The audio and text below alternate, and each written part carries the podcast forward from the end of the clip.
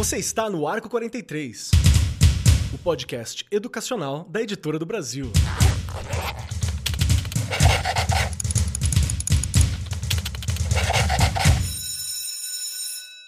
Saudações, saudações para você, meu querido professor, minha querida professora, você que acompanha o Arco 43 Podcast.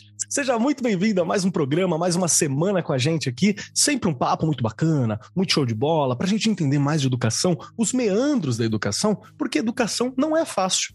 Já ouvi gente falando assim: ah, educação é fácil, ir lá e dar aula. Ô, oh, meu amigo, não é. Tem tanta coisa muito louca aqui, tem tanta coisa acontecendo, tem tanta dificuldade e tanta maravilha. Então cola com a gente para você entender um pouco mais, para você saber as tendências, o que está acontecendo. E junto comigo, sempre ao meu lado aqui está ela, a minha querida, aquela que é a minha personalidade, a minha radialista personal que está sempre aqui comigo, Regiane Taveira. Como é que você tá, meu amor, minha querida?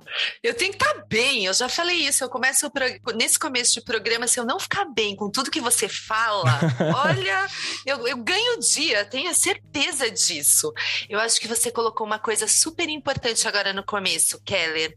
Essa coisa de Dar aula é fácil, é só ir lá e dar umas aulinhas. Ô, meu não é? amigo, é? não é assim não, hein? Não é assim não, não é? E antigamente era pior ainda, né? A mulher, a gente pegava, né? Tinha que pegar meio período ali, que era só meio período, porque outro meio período você ia cuidar da casa, dos filhos, né? Era uma profissão da mulher. Olha só quanto avanço nós já tivemos na educação, porque não é nada disso, a gente tem que se atualizando, se aperfeiçoando o tempo inteiro, porque educação não é brincadeira, educação é muito séria, né? Né? Aliás, é a única coisa que a gente sabe que vai fazer com que esse país mude, não é? E, com certeza, hoje um assunto super importante. E nós estamos aqui hoje com o que, Keller? Com o time dos meninos ganhando, né? Claro. Mas não tem problema, porque eu tenho certeza que eles vão me ajudar não é? Aquilo, eu jogo para Rê, eu jogo para eles.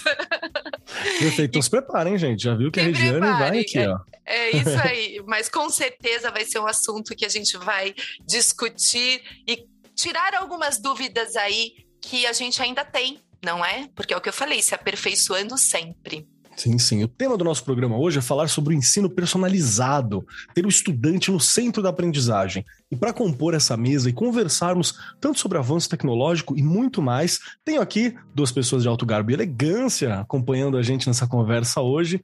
Sentado à minha destra está ele, o Renan Oliveira, que é empreendedor, sócio-diretor em empresa de educação, atuando há 10 anos nesse setor mais ou menos o tempo que eu estou dando aula também, então tamo junto. Em seus projetos, busca sempre desenvolver time, processos, tecnologias que permitem ao aluno, ao estudante, uma jornada mais relevante e personalizada na sua realidade. Atualmente, é fundador e CEO da PEDO, Rotinas de Estudo. Seja muito bem-vindo, Renan. Tudo bem contigo, meu querido? Pronto pro papo? Tudo certo, muito obrigado, Keller, pela apresentação, muito obrigado, Regiane. Na verdade, nem tão elegante assim, tá? Acabei de sair da academia aqui, eu tô, tô bem fedidinho, inclusive, passando um frio aqui no interior de São Paulo. É, e tava comentando aqui nos bastidores, pessoal, os ouvintes aí, que como é bonita a voz do Keller e da Regiane, né? Então, acho que no hum. próximo, no próximo episódio aí, se eu for convidado, quero fazer um tratamento ali, fazer um, um treinamento para chegar um pouco melhor com a minha dicção aqui, porque eu vou estragar o episódio hoje. Agora eu vou só começar a falar assim também. Eu vou falar com uma voz mais grave, mais sedosa. muito obrigado, Renan, pela presença. Muito obrigado. Obrigada. E junto com a gente, compondo a mesa também, está ele, o Vinícius Freasa, que é bacharel e licenciado em Química pela USP, então professor também, possui pós-graduação em Didática e Metodologia do Ensino e pós-graduação em Gestão na Inovação pela UFSCar. Atua como professor de Química na Educação Básica por 13 anos Tô quase chegando lá, Vinícius, quase. Desenvolveu e implementou projetos de inovação e tecnologia educacional em diversos estados brasileiros e foi responsável pela formação e capacitação de professores e gestores escolares. É sócio-diretor da Evolucional, empresa que atua na área de avaliações externas e indicadores, atendendo mais de 3 mil escolas em todo o Brasil. Seja muito bem-vindo, Vinícius. Muito bom ter você aqui. Tudo certinho contigo? Legal, Keller. Muito obrigado aí pelo convite, Regiane. São hosts maravilhosos, né? Eu estava ansioso por encontrá-los, porque também, viu, Renan? Estava na academia hoje ouvindo os dois, né, para entrar no clima dos episódios e espero corresponder à altura aí, ao alto nível deste podcast, né? Então ah. temos muita coisa para discutir hoje, né? Mas com certeza, com certeza, gente. Eu tô, tô, tô me sentindo muito elogiado. Ah, eu também. Fica sem graça. Ainda bem que os ouvintes não estão vendo aqui meu rostinho vermelho. Gente, muito obrigado, viu? Delícia. E vamos lá. Pra gente começar esse papo aqui, vamos para aquele momento do estado da arte, pra gente entender o que tá acontecendo. Pois é, tecnologia, ela não foi responsável apenas por transformar as relações na sociedade, mas também dentro da sala de aula. Todo professor, você é professor que está ouvindo a gente, você também teve que aprender muita coisa envolvendo tecnologia nos últimos anos. Sabe, teve uma pandemia mundial, ainda está acontecendo, ainda estamos passando por isso, né? Entendendo o que fazer. Muita coisa mudou. Você pode pensar na seguinte cena: tem os estudantes, os alunos lá mexendo no celular enquanto acontece a explicação de uma matéria importante a princípio, pensar em alunos celular, da mesma frase pode realmente falar: meu Deus, o que é cenário? O que está acontecendo? Tá certo? Mas dá para a gente usar aparelhos eletrônicos, celulares e diversas outras ferramentas a favor da educação.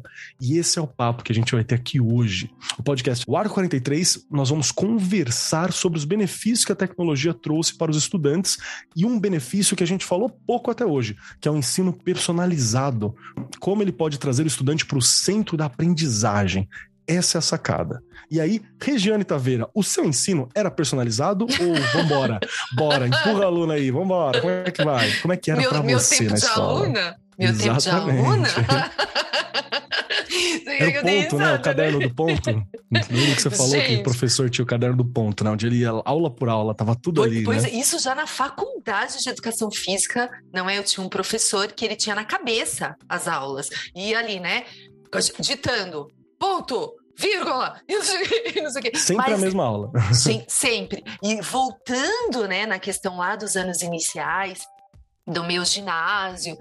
Gente, era um olhando para a nuca do outro, né? Tudo igual, não tinha diferença. Eu era igual ao Keller, igual ao Renan, igual ao Vinícius, não é? Não tinha diferença, não importava o ritmo, não importava. É, imagina, empoderar a gente, né? Falar que a gente podia de jeito nenhum, você não podia nada, você não podia nem respirar na sala de aula. Então você já imagina, não é? Como foi difícil. Por isso que eu falo que até hoje ainda, né, a gente tem aí raízes não adianta, e você vai tentando tirar e cortar isso até para você ir se tornando um profissional melhor a cada dia, porque a gente aprende, né, é, olhando exemplos.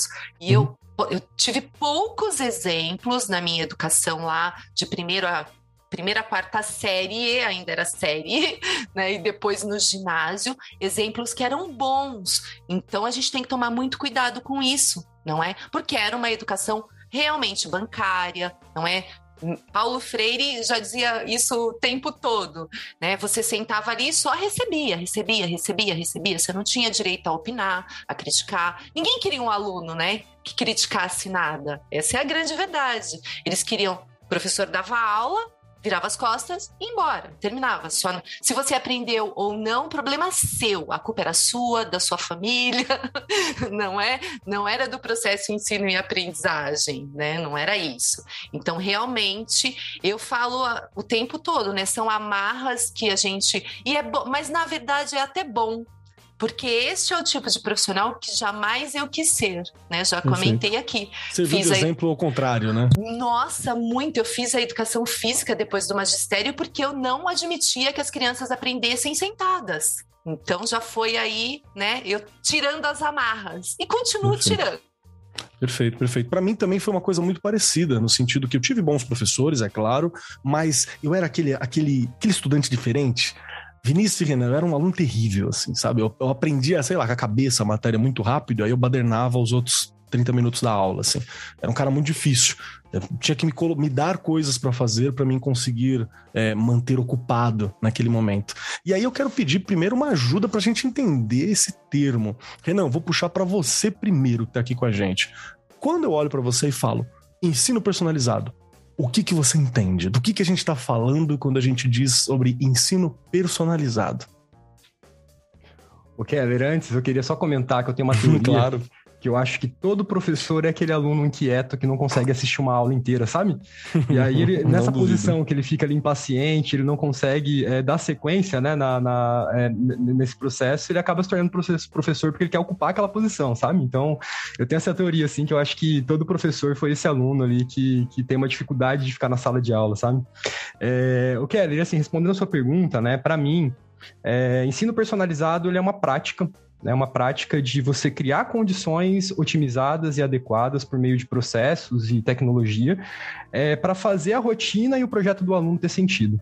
Tá? Então, assim, eu acho que o foco é esse, né? O foco do ensino personalizado é trazer sentido para a rotina e para o projeto do aluno. E aí eu trago mais um ponto, acho que é interessante, assim, para a gente provocar aqui e pensar sobre, né? É, processos formativos, eles são uma relação de ensino-aprendizagem. Né? Então, por muito tempo a gente já fala sobre personalização na educação, mas o foco tem sido sempre na ensinagem, né? Como a própria Regiane comentou, né? É, da, da, da, forma como ela, ela vivenciou né? No, no, processo formativo dela. Então, a educação, a personalização da, da, na educação sempre ficou focada em processos de ensinagem. Então, se a gente quer colocar de fato o aluno no centro do processo, é importante que a gente também pense na aprendizagem, é, no processo de personalização da aprendizagem, e não só é, da, da, do processo de ensino, né? Perfeito. Acho que já, já tem uma, uma, uma definição aqui que é importante. A gente não está falando só de uma modificação por parte do, da prática do professor no dia a dia, mas também de como o aluno recebe esse, esse estudo, como que eu projeto o ensino para ele. Então, é isso que eu estou entendendo? Perfeito, exatamente. Eu acho que quando a gente fala em personalização no ensino, né, na, na educação, a gente tem que pensar em práticas é, relacionadas à didática, né, práticas pedagógicas, mas também e principalmente, se a gente está falando de colocar o aluno no centro, em como a gente é, personaliza a, esse processo para as condições do aluno. Perfeito, perfeito. Vinícius, quero ouvir você agora nesse momento. Quando eu falo sobre ensino personalizado, ali, um aprendizado personalizado, direcionado para o estudante, ele no centro da aprendizagem, do que, que eu estou falando? Legal, Keller. Quero concordar com o Renan, né, que esse termo personalização da educação ele tem sido quase que um santo graal, né, buscado aí por educadores, por empreendedores em educação. A gente vê como uma grande tendência, mas muito difícil de ser atingida, né? E para mim aqui eu tenho me dedicado, né, a estudar como personalizar a educação, como é, personalizar o ensino e como personalizar a aprendizagem. E eu tenho me remetido muito a um grande referencial teórico, né, que eu tenho certeza que todos os educadores que passaram pelo estudo, seja de uma licenciatura, da pedagogia, passaram por esse teórico que é Vygotsky, né? Vygotsky é quase que uma unanimidade entre os educadores, né?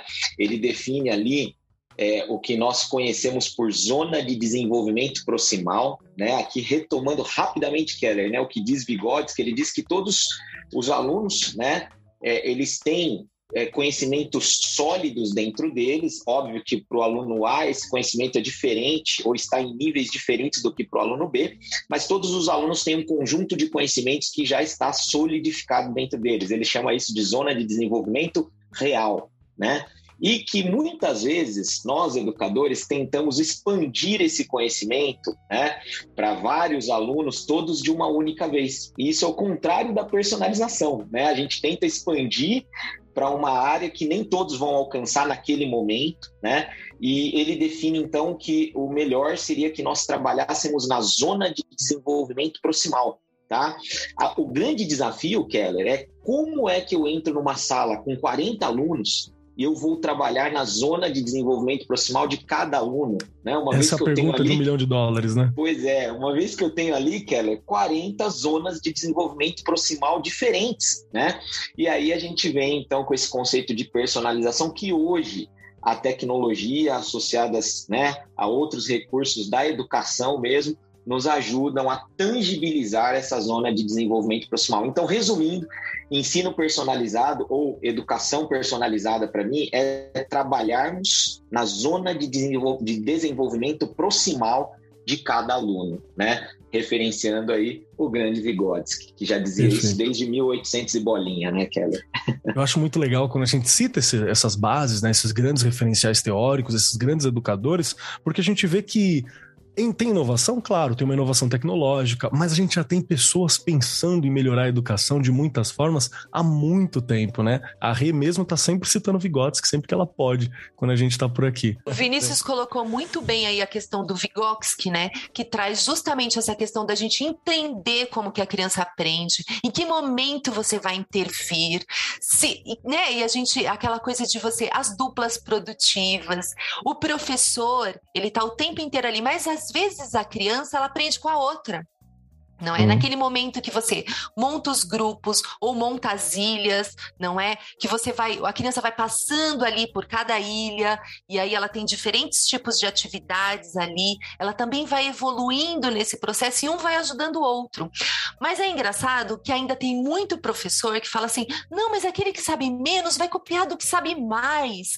E eu falo: "Gente, há maneiras de você colocar ali que não tem como acontecer isso.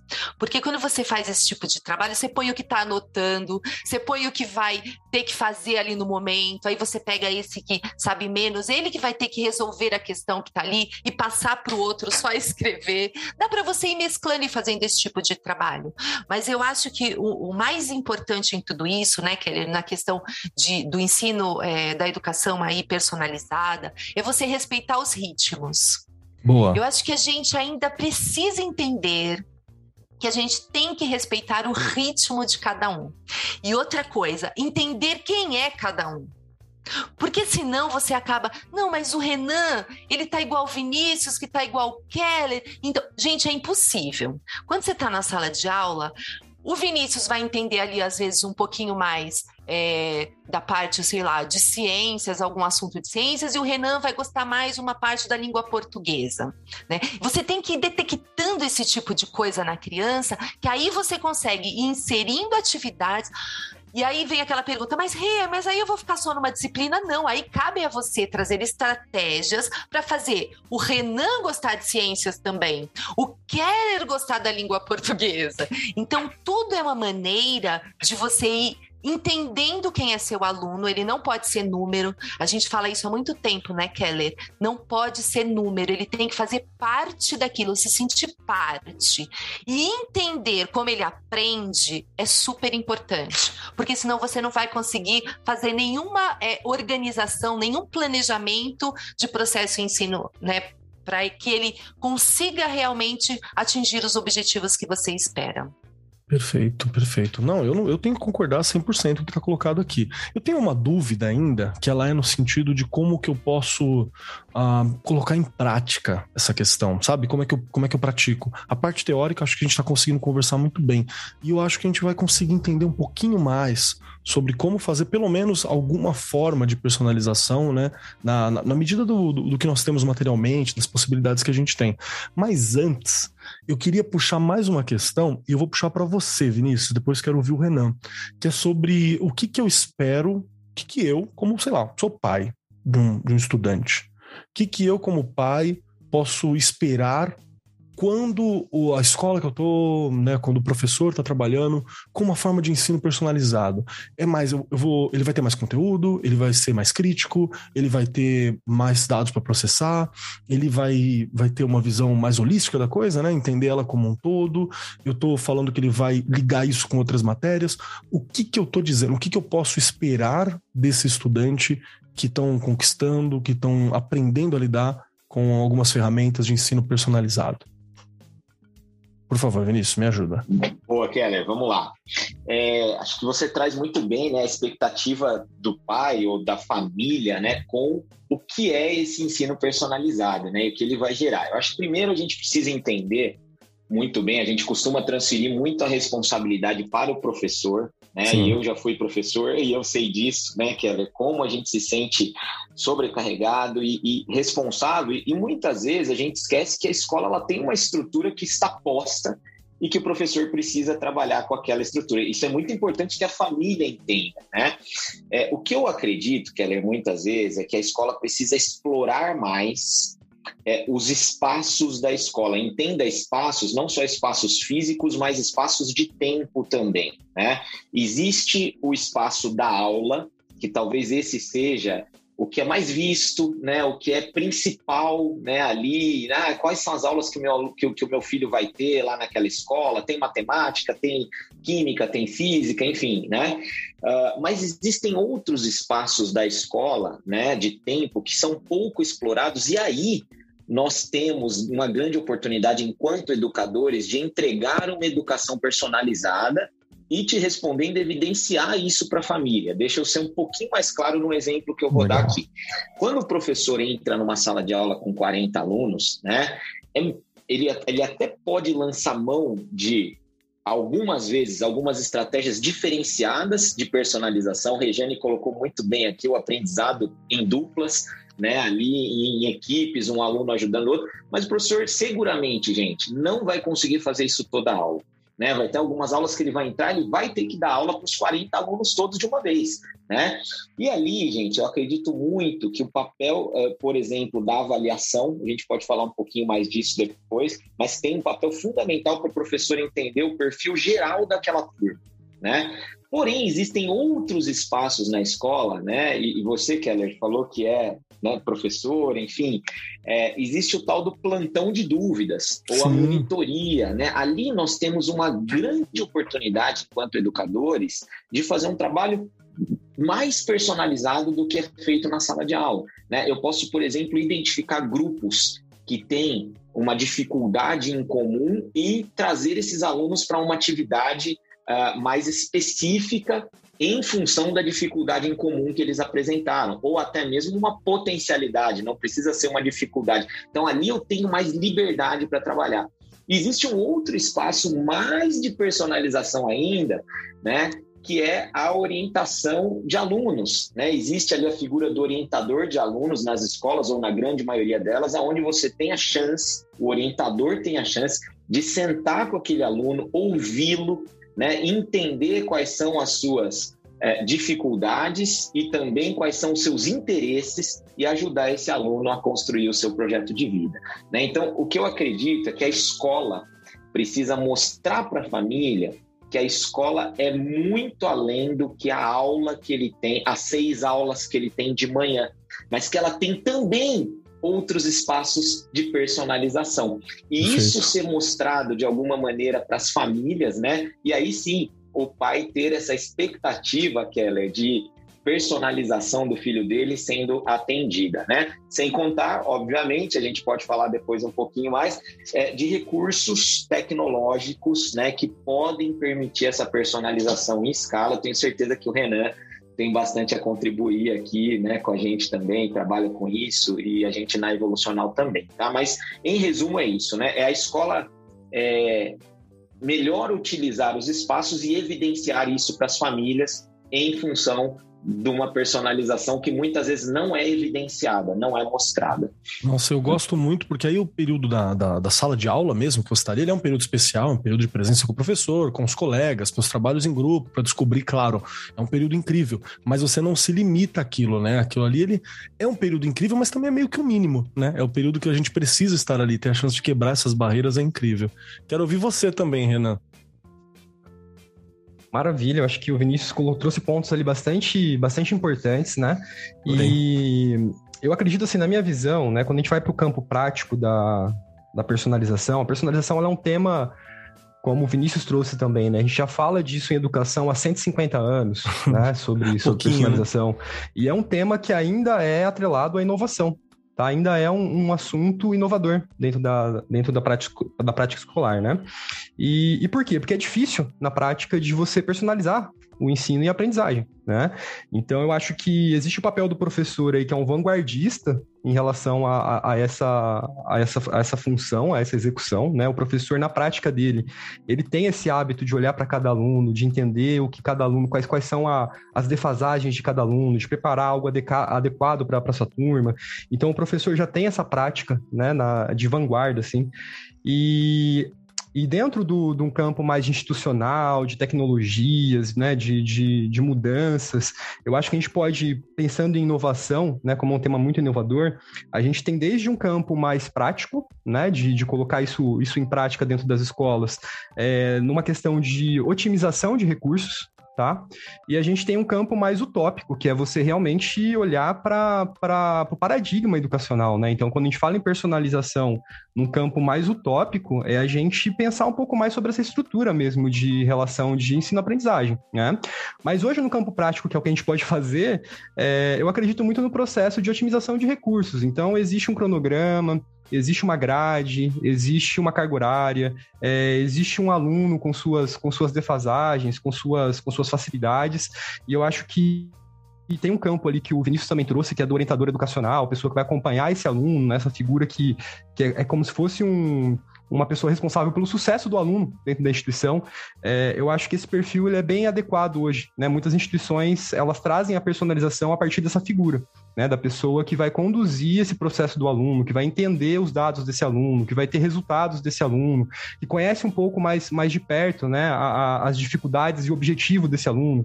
Então, nesse sentido, acho que no campo mais prático, né, acho que tem essa atuação aí dos orientadores e, e sempre a atuação do professor, ela é pautada em otimizar para sua para sua turma, para seus alunos, a entrega que ele vai fazer. E aí a gente tem que pensar, acho que mais ou menos dessa, dessa forma, sabe? Acho que tem um campo mais utópico que a gente pode discutir aqui, que é, é, é mais longo prazo prazo, né? Se é que a gente vai alcançar um dia, mas num campo mais prático, assim, que a gente pode começar hoje, eu acho que seria otimizar recursos, sabe? Perfeito, perfeito. Que pode ser feito em qualquer lugar, né? Exato. Gostou de comentar, Vinícius? Não, eu, eu gostei muito de ouvir aí as colocações do Renan, né, do campo utópico, que é, poxa, esse é o modelo de educação mesmo, né, que vai levar uma personalização, porque eu acho que tem uma discussão bem interessante de personalização, que é, é, é importante que a gente diferencie individualização de personalização. Né? A personalização é um passo a mais. A individualização é quando eu tenho a capacidade, né, por recursos, né, com essas otimizações de recursos que o Renan traz, de enxergar o meu aluno como único, no meio daquela massa de alunos eu tenho tecnologias, eu tenho recursos que me permitem vê-lo na sua individualidade, né? Personalizar, eu dou um passo além. Além de enxergá-lo na sua individualidade, é, na, na sua individualidade, eu vou trazer também para a mesa os interesses desse aluno. Então, peraí, ele tem as suas individualidades, mas ele tem interesses, ele tem tendências aqui também naturais, né, para crescer, para para ser feliz né, como ser humano. E aí a gente entra nesse campo um pouco mais que o Renan traz de utópico. Né? Quando a gente fala de individualização, eu gosto muito, e é, é a nossa missão na Evolucional aqui também, tá, Renan? Né? É trabalhar mais nesse campo prático do que é possível se fazer hoje com a estrutura que está posta nas escolas e para a educação. E a gente trabalha muito com a avaliação.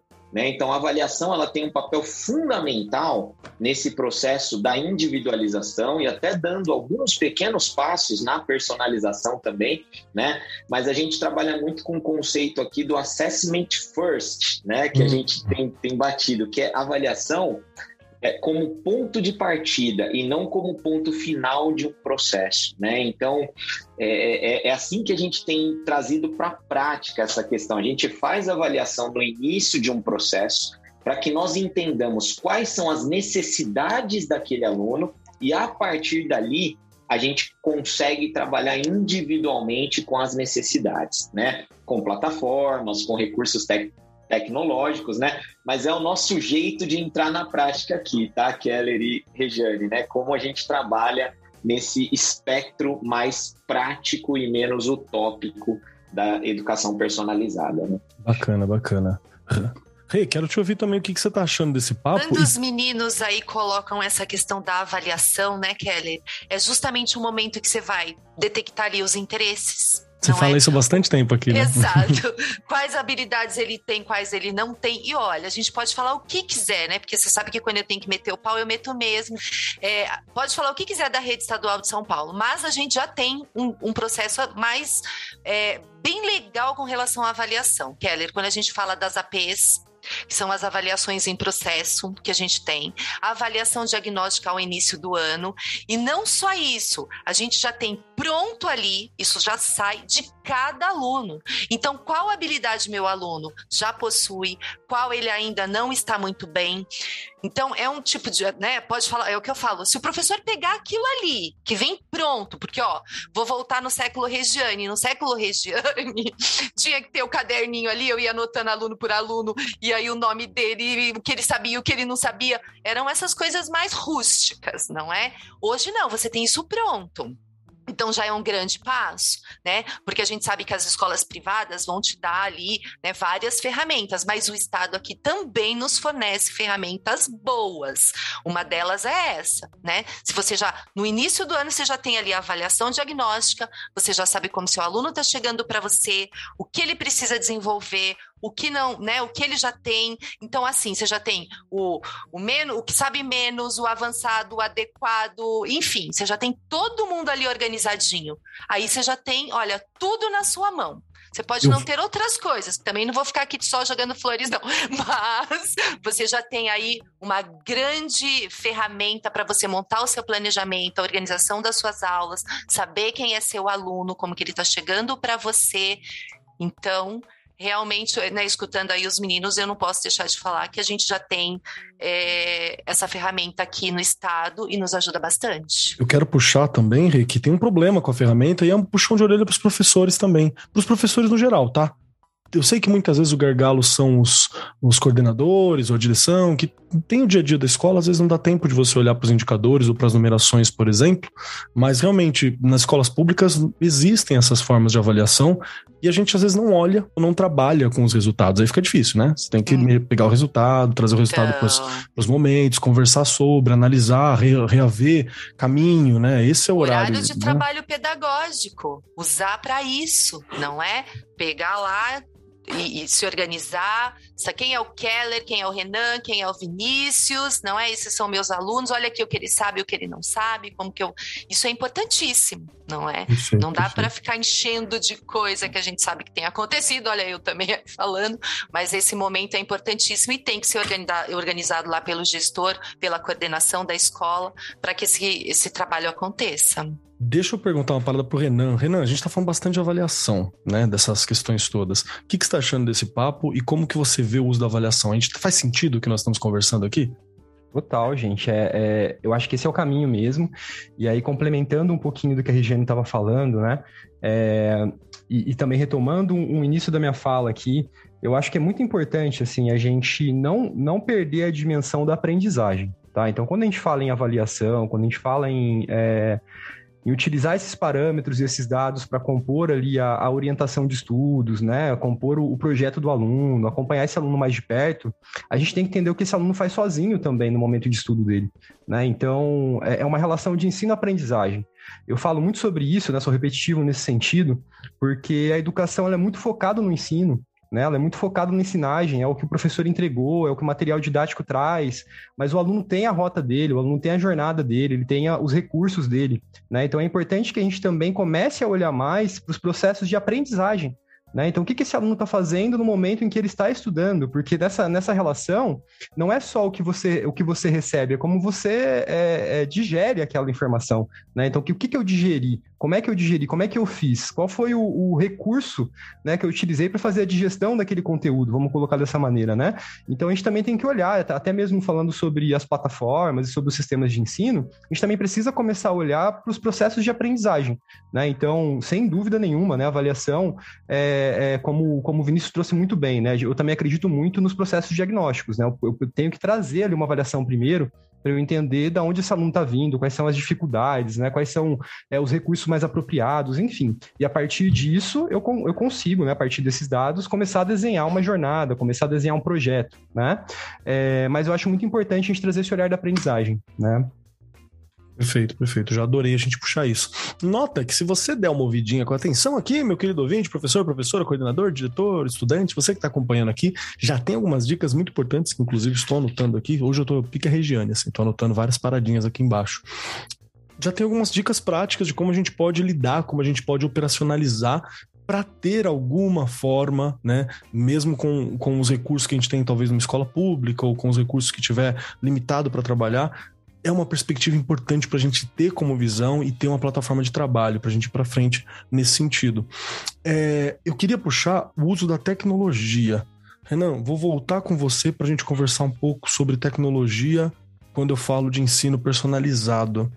Porque eu sinto que durante o processo da pandemia, que a gente acabou fechando tudo tal, e foi necessário, foi importante, a gente perdeu um pouco, né? Nós perdemos um pouco da, da aproximação com, com os estudantes, da, da dinâmica, porque dependia muito da figura do professor também, né?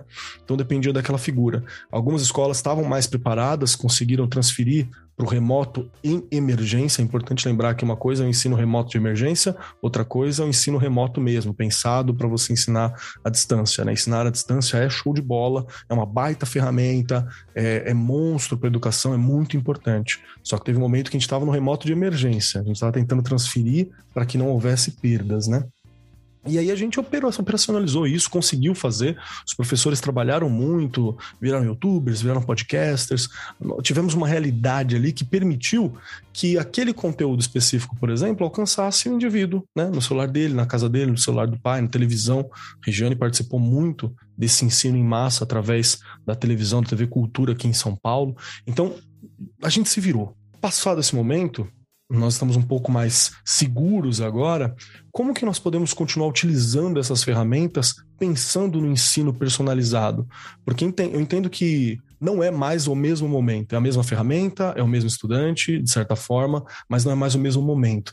Então, como que a tecnologia pode ser utilizada nesse sentido? Eu acho que eu consegui fazer claro, Renan, me ajuda. Perfeito, Keller, muito bom, cara. É, eu, acho, eu acho legal, Keller, assim, é, quando a gente fala em tecnologia, tecnologia é meio, né? Então isso é muito importante Ótimo. de ser compreendido. Assim, tecnologia é meio.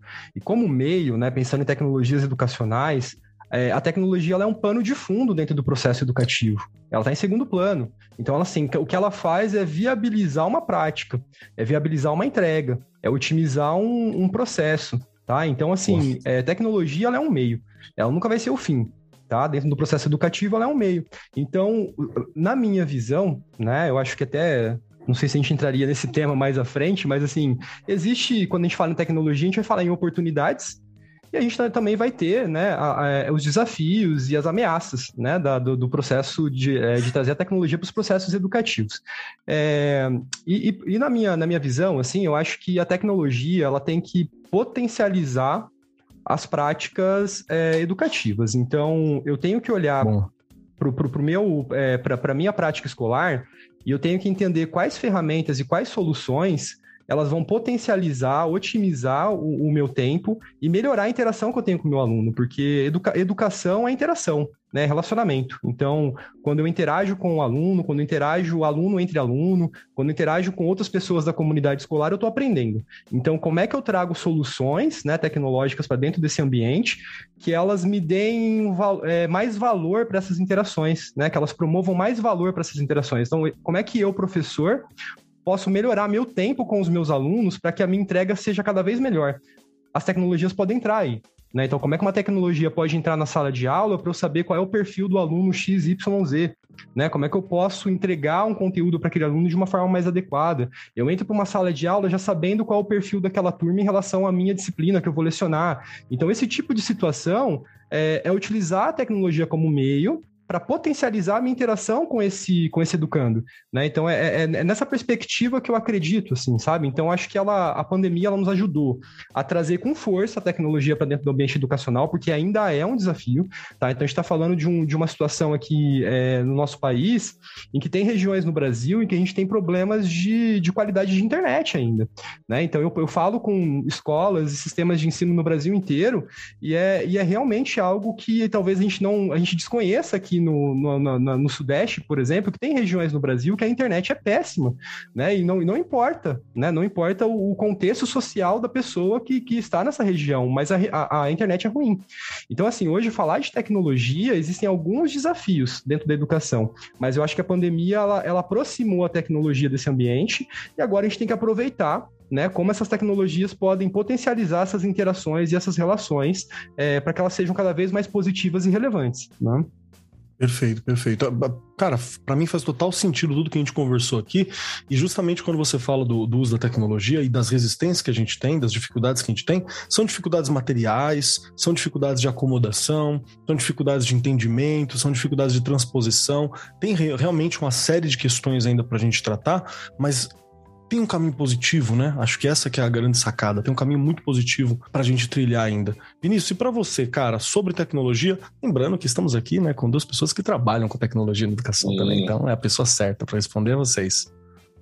Não, eu queria só já emendar na fala do Renan aí, dizer que eu, que eu né, concordo bastante com o ponto que ele traz, né, de a gente enxergar essas potencialidades e, e, e trazer aqui para a reflexão dos educadores que estão nos ouvindo a importância né, de você que é professor, você que é um gestor escolar, um coordenador, dominar tecnologias para além do seu conhecimento de área, né? Eu como professor de química, eu tenho que dominar química muito bem, né? A eletroquímica, a termoquímica, a atomística, mas também, né, o que vai me transformar num professor diferenciado, né, é o quanto eu domino e eu aplico outras tecnologias. E aí eu quero trazer para nossa reflexão que outras tecnologias não é só o www ou aplicativo, né? Mas são outras coisas que estão além da química, no meu caso, né? É, para mim tem uma, uma situação muito emblemática, né? Quando eu comecei a trabalhar com avaliação especificamente, né? Eu tive que aprender muito sobre teoria de resposta ao item né, que é uma tecnologia estatística, né, uma metodologia estatística extremamente relevante quando a gente pensa no tema do nosso podcast hoje, né, que a gente está falando de personalização. E a teoria de resposta ao item, ela permite com que nós, educadores, enxerguemos as proficiências de cada aluno, né? E ali tem um, um arcabouço é, teórico, né? E não só teórico, mas prático também muito interessante né, que é uma tecnologia para além da minha área de conhecimento, né? E, e, e, eu percebo que educadores que dominam, por exemplo, teoria de resposta ao item, é, são diferenciados na sua abordagem com seus alunos, né? Eles vão olhar para uma sala de aula e vão pegar, né, a média. O Renan fala, poxa, você vai entrar numa sala de aula, você vai saber quem é o teu aluno que está ali, ou o perfil daquela turma que está ali, né? Você vai entender o que é uma turma que tem uma média em ciências da natureza de 600, né? que é diferente de uma turma que tem uma, uma média em ciências da natureza de 700. E o que significa aquilo? Né? Que é bastante profundo. Então, eu trago esse, esse viés aqui para a nossa discussão de que educadores busquem tecnologias, e não só tecnologias da informação, mas todas as que vocês puderem, né?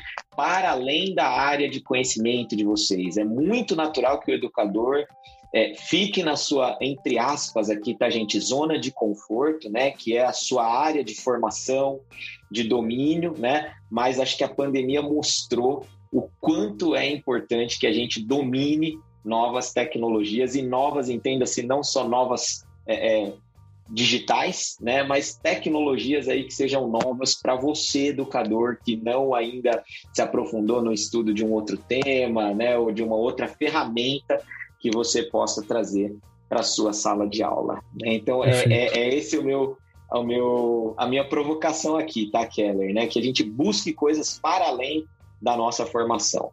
Você sabe que eu acho que é tão importante essa fala, porque, inclusive, se você parar para pensar, Regiane me corrija, quando a gente fala de uma escola, a gente tem especialistas de todas as áreas. Por que a gente não troca mais entre a gente, né? Entre as formações, para crescer, para se desenvolver?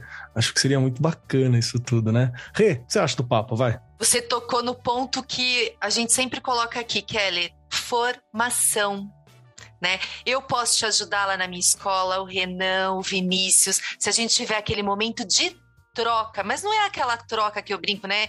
De, de vamos vender pano de prato, não, gente.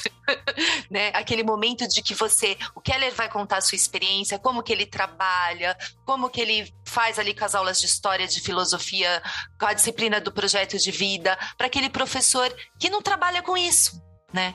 Mas tem gente, assim, acho que o Vinícius colocou uma coisa que é muito importante, né? O professor e a professora, a gente fica ali tentando desenvolver habilidades dos nossos alunos para que eles tenham uma determinada competência. Só que a gente esquece que a gente tem habilidades que a gente precisa desenvolver na gente para a gente também ser competente em algumas coisas que a gente ainda não é. A gente será em tudo? Não. Mas esse brilho da gente de querer aprender, a gente passa para o aluno. É incrível. Né? Porque se você está o tempo inteiro querendo também aprender, você vai conseguir fazer com que o seu aluno tenha essa vontade. Porque realmente você pode ter as melhores ferramentas do mundo.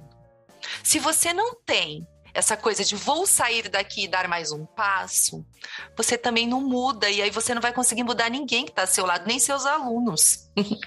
Perfeito, perfeito. Boa reflexão. O Regiane, a gente pode, é, eu acho que é muito importante é que a gente pode desinstitucionalizar algumas situações. Então, por exemplo, é, é importante que a gente crie comunidades de educadores, sabe? Então, é, eu também é, tenho toda uma formação, uma bagagem é, é, dentro da sala de aula, fui professor, fui diretor pedagógico, e mais recentemente aqui a gente montou é, uma comunidade de educadores em que a gente convida é, pessoas, independentemente de qual instituição elas estejam, de qual é o cargo que ela ocupa. Legal. E a gente tem espaços para a gente trocar dores, trocar dificuldades, trocar conquistas, Ah, né? É um que espaço bom. de uma rede, uma rede de acolhimento e ela é desinstitucionalizada. Então, assim, houve pessoas que Perfeito. iniciaram essa comunidade, mas ela não tem vínculo com uma instituição, ela é da, dos educadores. Então, assim, eu acho que isso é, é- é algo legal para a gente começar a discutir Verdade. dentro da educação, sabe? Vamos desinstitucionalizar algumas coisas, né? Vamos quebrar algumas barreiras e a gente pensar mais como educadores, né? Como uma rede mesmo, né? Eu acho que isso é muito importante. Perfeito. Perfeito, perfeito, perfeito. Mais um papo que é essencial a gente ter, porque isso é o que constrói a educação do futuro que a gente está fazendo, que nós estamos buscando, que nós queremos construir, né? É entender como nós podemos fazer para poder alcançar o mundo que nós acreditamos que é a educação que vai nos ajudar a alcançar. Já está batendo aqui o nosso horário neste momento e estamos chegando no momento final, onde aparecem as três questões. Nossos queridos participantes nesse momento aqui, o Vinícius e o Renan, talvez não saibam, talvez saibam, mas agora é a hora em que vocês serão avaliados. Terá três questões muito importantes que nos ajudam a finalizar este programa aqui.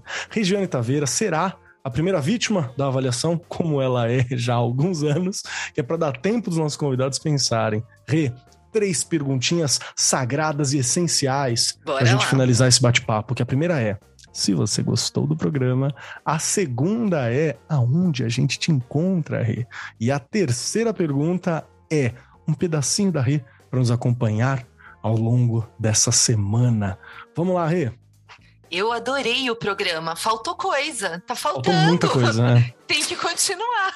Faltou coisa. A gente não conseguiu, né? é, discutir tudo que tinha para discutir. Aliás, é um assunto que dá para discutir aí por vários episódios. Eu amei. Amei, não é, Keller? Perfeito. É que o, o Vinícius falou também que já estão discutindo esse tipo de, de, de educação, né? O Renan também levantou há alguns anos, né? Mais de 100 anos. Então tem tempo ainda para a gente falar Tem sobre. muito tempo e a gente Mas vai perdão, te continuar. cortei. Imagina! E é perfeito, porque uma coisa que eu falo aqui sempre, né? Tudo aqui no Brasil demora anos-luz para chegar. então a gente vai continuar fazendo e tentando, e é- acho que é para isso que a gente tá aqui, né, Keller? Tentando. E uma hora a gente vai conseguir algumas coisinhas aí.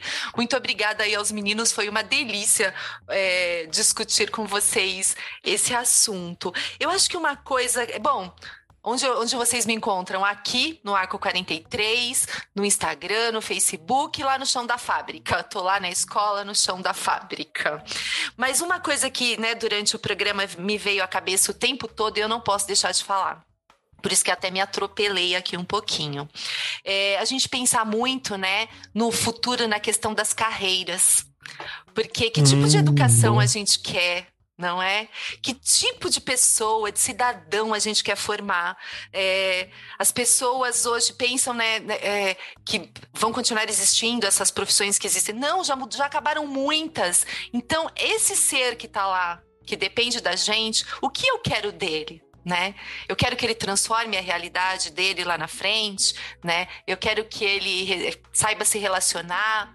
Então, acho que tudo isso está bem ligado aí ao que a gente conversou aqui durante o programa. E um documentário que eu vi esses dias que chama Juventude Conectada. Tem meia horinha. Mas é gostoso de ouvir, porque justamente ali, eu falo meninas que estão ali porque são novas, né? O, o jeito que elas falam em alguns momentos da educação, tanto na faculdade ou na escola em que ela. né, o, que elas viveram na escola é muito interessante, porque a gente começa a pensar que realmente esse jovem, ele não quer mais o tipo de educação que, infelizmente, às vezes eles estão recebendo.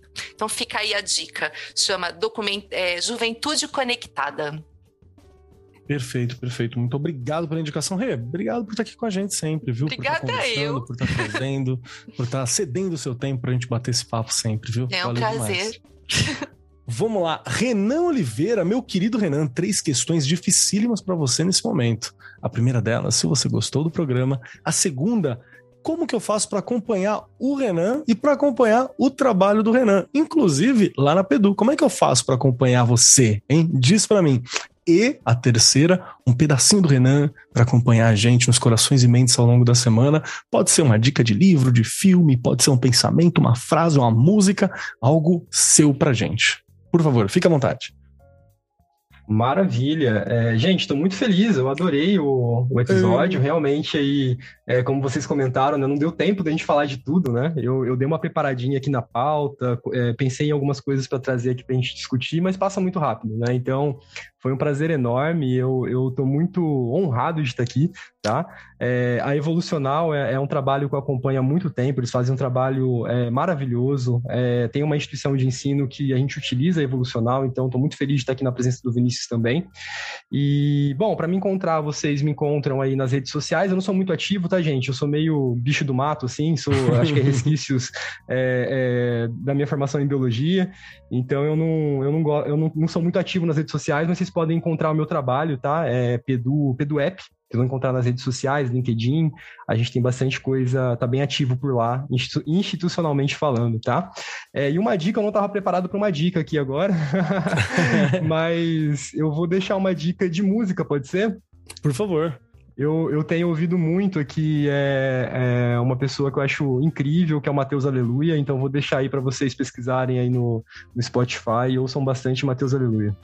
Perfeito. Renan, muito obrigado, cara, por ter vindo bater esse papo com a gente. Muito obrigado pelo teu trabalho, preocupado com a educação do amanhã, construindo é, a educação que nós precisamos, que nós queremos para o Brasil, que a gente precisa.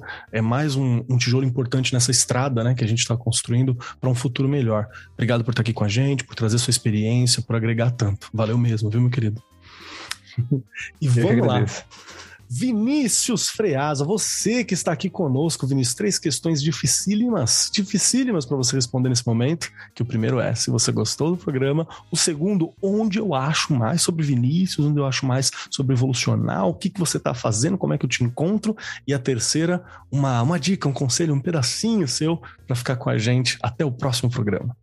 Bora lá, Kelly. Quero dizer que eu não gostei desse programa, tá? É, esperava muito mais tempo de discussão com vocês aqui, tá? com pessoas tão gabaritadas, né? Tão inteligentes e tão interativas como somos, né? Como vocês são. Prazer te conhecer é, Keller e, e Rejane, né? Comecei a ouvir o podcast de vocês e já virei fã, muito bom, né?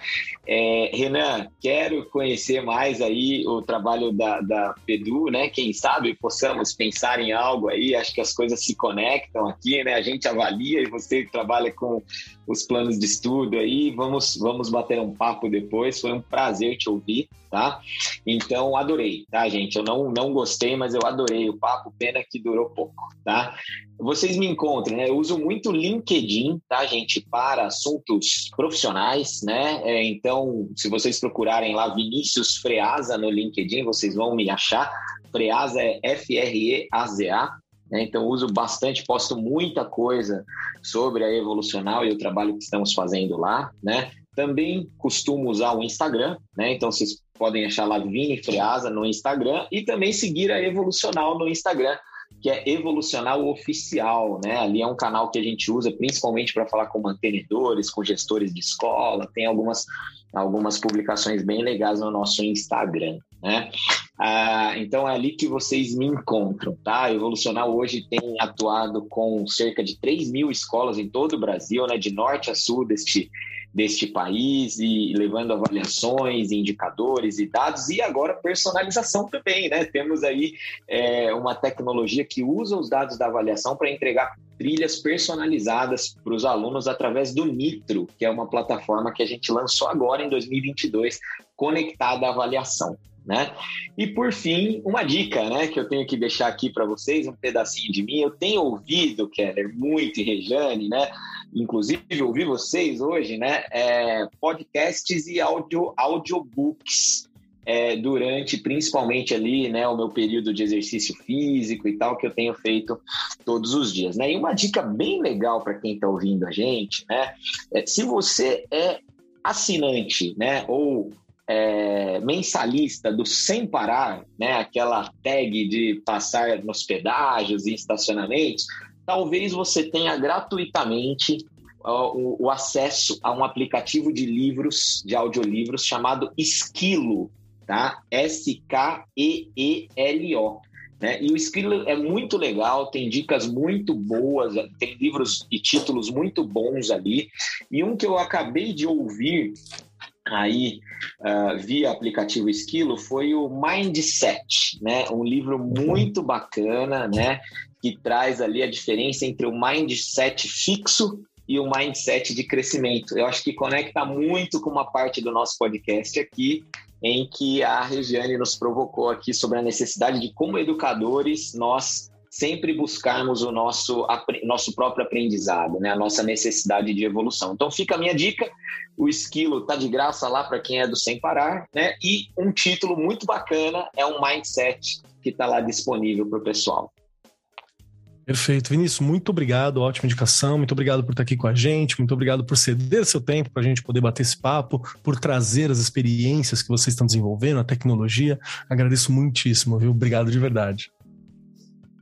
Chegando agora ao momento final, está chegando a minha vez de falar rapidinho aqui as minhas três questões quanto a isso tudo. Primeiro, eu adorei o programa eu, é uma das áreas que eu quero desenvolver mais, sabe? Eu queria aprender como que eu faço para construir trilhas também, para entender como que eu posso fazer com que o ensino fosse mais personalizado, até porque para mim foi uma necessidade muito grande quando eu era estudante.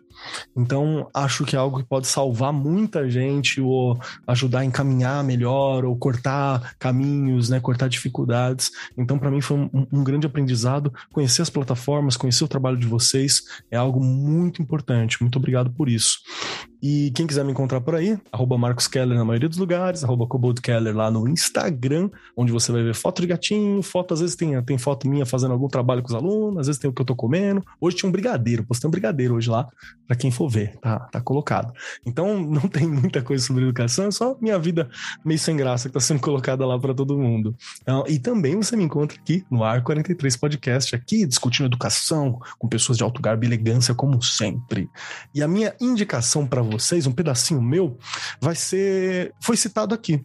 Eu gostaria muito que vocês, pessoas que estão aqui nos ouvindo, professores, professoras, conhecessem mais do Vygotsky. Acho que seria legal.